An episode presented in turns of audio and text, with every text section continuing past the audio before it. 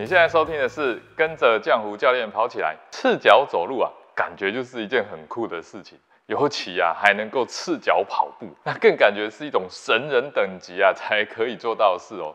但是事实上啊，你跟我啊都有这样子的一个能力啊，找回这项本能啊，你就可以解决很多老人的身体疼痛问题哦。健康刻不容缓，疗愈身心，正念生活，用跑步改变人生。Hello，你好，我是江湖教练。那如果你今天是第一次来到这边啊，这是一个针对入门跑步运动相关话题的这个频道，特别适合新手跑步运动或者是想要了解跑步的人来收听。那么我们也聊运动，也聊生活，也聊这个健康饮食啊。欢迎啊，在这个留言区留言跟我们互动。那么每周一都会固定来更新，要订阅收听起来哦。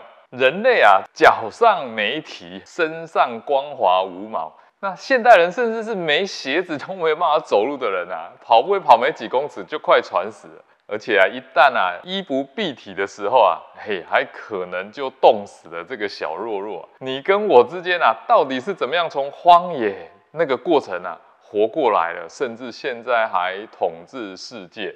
有一个现在还存在的一个耐力狩猎啊，可以来解释啊，你跟我啊都存在这几种特别的优势。人类啊是全世界最会流汗的哺乳类动物哦，这个优势对很多动物来讲啊，那可是一个致命的武器啊。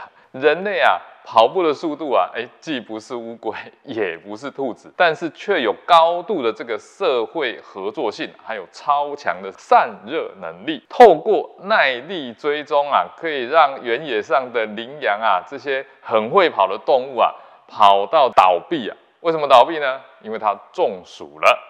这啊，就是我们人类的优势啊。那人类的优势呢，我们把它规划一下啦，大概就分为以下几点了。第一。没有毛，哎，不是像这样子，身上没有毛会大量的来流汗，是人类啊散热啊最大的利器。而为什么羚羊到最后会倒下去呢？因为它不会流汗啊，它只能怎么样吐着舌头。你看狗很喘的时候就不断流口水，如果你让它一直跑，它就会中暑倒闭。呼吸呢，我们是不受限制的。人类其实啊站立起来之后啊，呼吸就不再受限制了。四只脚的动物在跑步的时候，它每跑一步啊，就只能呼或者是吸啊，是固定的，它是完全受到限制的。再来啊，人类有储存大量脂肪的能力，因为有大量的这个油库啊，可以让我们怎么样，非常具有耐力。还有啊，就是强而有力的这个臀肌啊，人站起来之后啊。臀肌是非常重要的，这个让我们啊可以有非常好的跑步的动力。这个灵活的长腿也给我们带来非常大的优势哦。上面的这几项啊，优势是经由啊这个几百万年的这个演化而来的。不过啊，这两百多年前这个工业革命之后啊，人类利用双腿活动的这个量啊，可以说是呈现一个雪崩式的一个减少。那同时啊，也更习惯于固定一个温度跟固定的姿势。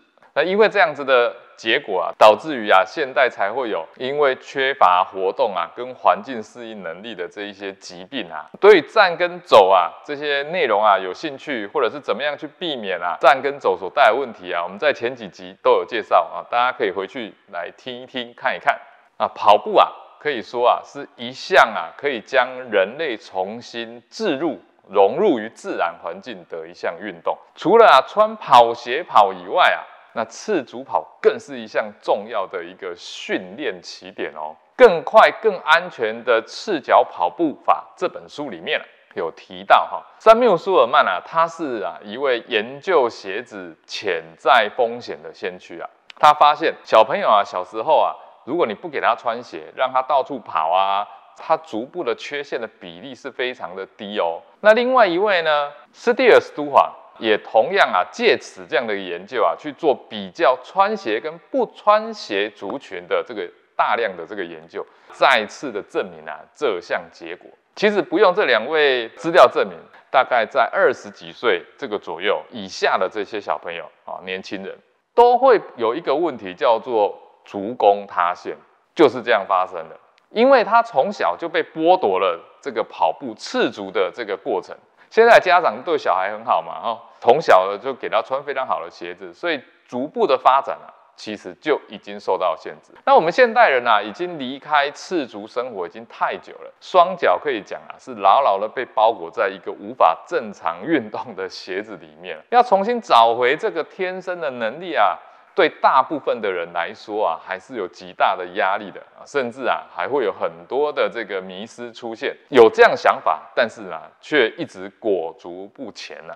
接下来呢，哦，我就要啊来跟大家分享啊，如果你今天呢想要开始这个打赤脚，融入环境，那我们应该要注意的有哪些事情呢？那第一个呢，赤脚训练是不是要把脚底皮练得很厚？这样说啊，其实啊只对了一半啊。你刚开始练的时候，确实你的脚底皮是会增厚的。但是啊，不是那一种白白粗粗的，像长了一层厚茧那个样子哦。赤足一段时间的时候，可能穿鞋子还会有这些白白粗粗的厚茧，它慢慢就会不见了。而且啊，它会呈现一种半透明而且强韧的这一种光滑的这种皮肤感啊，是一种具有生命力啊的样貌。那种白白粗粗的样子啊，成为茧啊，那种是一种死掉的这种角质化的皮肤的。反而啊，你在练赤足走或赤足跑啊。你的脚底不是这样的哦，是非常漂亮。好，那另外一个常被问到的就是说，刚开始嘛练习，然后走，我的足弓好酸了，这样对吗？这样会不会有问题啊？这是正确的。我们现代人因为足弓长时间被包覆在鞋子里面，所以它是极度缺乏训练的。那我也常在讲，链条的强度啊，决定于最弱的那一环。所以啊，你在赤足跑或者赤足走路的这个初期啊，你的足弓就是最弱的那一环，因为它最没有被训练，它最被保护起来。这个时候你的足弓啊，就是一个最弱的这一环。所有的训练啊，请听从你足弓的这一个声音。如果啊，你的脚的足弓已经觉得疲惫了，已经累了，那请你少走一点。如果你在跑步，你请你跑少一点。还有一个问题呢，是一个普遍都会担心的，因为我们穿鞋子太习惯了，出门第一件事你就怕踩到铁钉跟玻璃。